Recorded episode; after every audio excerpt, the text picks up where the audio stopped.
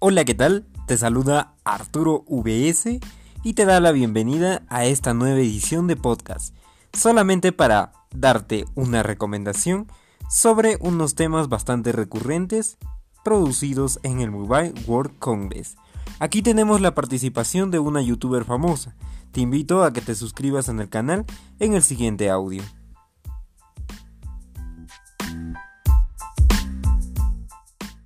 Al Apple Watch le está dando sueño, Apple Music podría tener hogar nuevo y cuándo veremos ese iPhone plegable. Bienvenidos a otra sesión de Chismes de la Manzana.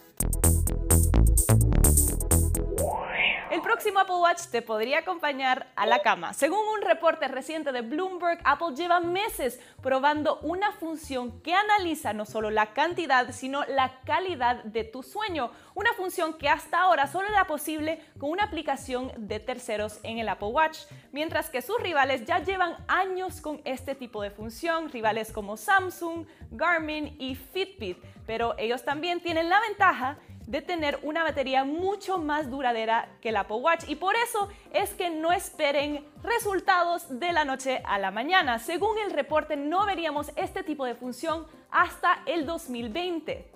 Porque antes de llevar una función de este tipo, especialmente una función de salud, Apple tiene que hacer miles de pruebas que le llevan meses o hasta años y además tiene que resolver el problema de la batería. De momento, el Apple Watch ni siquiera te aguanta las 24 horas, algo que es súper importante si te va a estar registrando el sueño toda la noche. Pero entonces, ¿qué veríamos en el Apple Watch del 2019? Tal vez registro de presión arterial, como lo que acaba de presentar Samsung en su nuevo Galaxy Watch Active, aunque en este caso la versión de Samsung es en beta y Apple no suele lanzar este tipo de función en beta, pero al menos sabemos que ya es una posibilidad para estos tipos de relojes inteligentes. Bueno, y ahora una noticia que no solemos escuchar muy a menudo y es que Google le abre las puertas a Apple. O bueno, al menos eso pensábamos, ya que Apple Music apareció muy brevemente en la del Google Home. A pesar de que el botoncito para enlazar tu cuenta no servía, nos hizo pensar que tal vez la Google Home iba a tener acceso a Apple Music. Mientras tanto, las empresas no se han hecho cargo, a pesar de que Google emitió un comunicado a Bloomberg en el que decía que solo fue un error, un bug, y que no tienen nada que anunciar de momento. Pero aun si esto resulta ser cierto, no nos vendría de sorpresa porque sabemos que Apple está buscando expandir sus servicios a otras plataformas fuera de sus propios productos. Y vimos que la aplicación de Apple Music ya está disponible en dispositivos Android, ya puedes usar Apple Music en la Amazon Echo y este año Apple anunció que los nuevos televisores de Samsung tendrán acceso a iTunes y a AirPlay 2. Bueno, pero ahora hablemos de los teléfonos plegables, un tema que anda en boca de todos los amantes de la tecnología.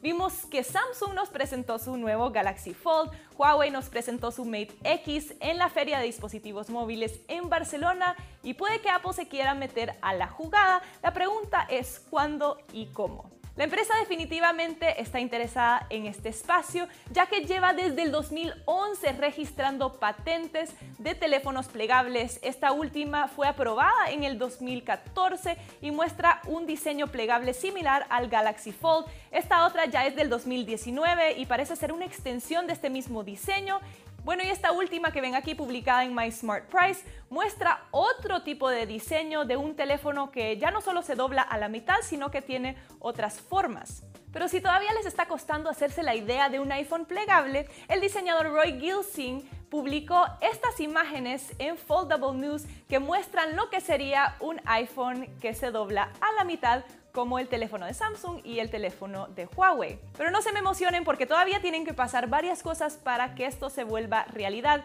Primero está el tema de las pantallas. Sabemos que Apple utiliza pantallas OLED de Samsung y según analistas de Goldman Sachs, Samsung todavía no quiere compartir este tipo de tecnología, especialmente con su rival más grande.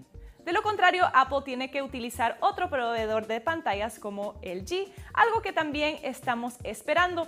LG también está probando tecnología de pantallas plegables, pero más bien con sus televisores y Samsung le lleva la ventaja en cuanto a tecnología plegable para móviles.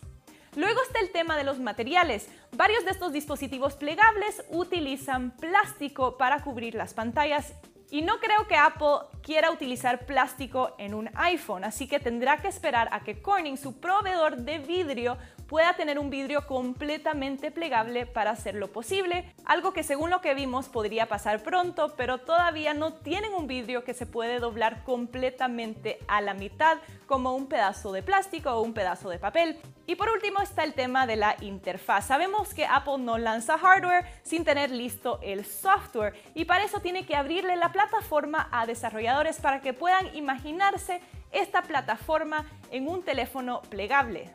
Todo esto para decirles que no veremos un iPhone plegable en el 2019. Hay quienes dicen que tal vez la empresa lo tendría listo para el 2020, pero yo al menos creo que nos tendremos que esperar hasta el 2021.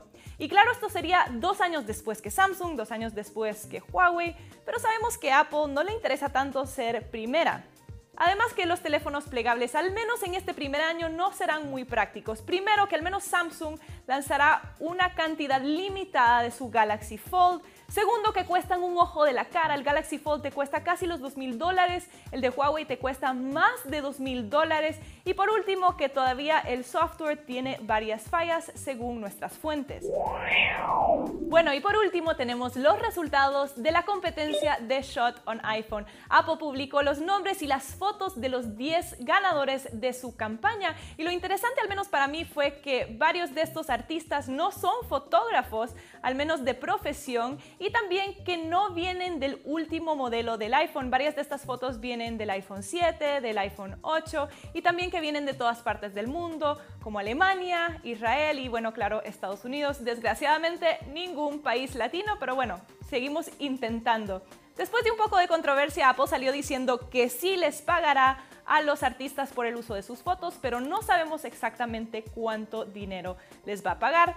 Y si tienen fotos interesantes que se merecen estar en esta campaña, pueden seguir tagueándolas con el shot on iPhone y aunque no van a estar en los letreros o en las tiendas de iPhone, tal vez por ahí les aparecen en la cuenta de Instagram de Apple. Bueno, y con eso terminamos esta sesión de chismes de la manzana, pero pueden leer noticias y rumores de Apple a toda hora en cinet.com diagonal ES. La próxima semana me tomo un descanso, pero volvemos la semana del 12 de marzo con una previa de lo que podemos esperar para el evento de marzo de Apple. Así que los veo la próxima.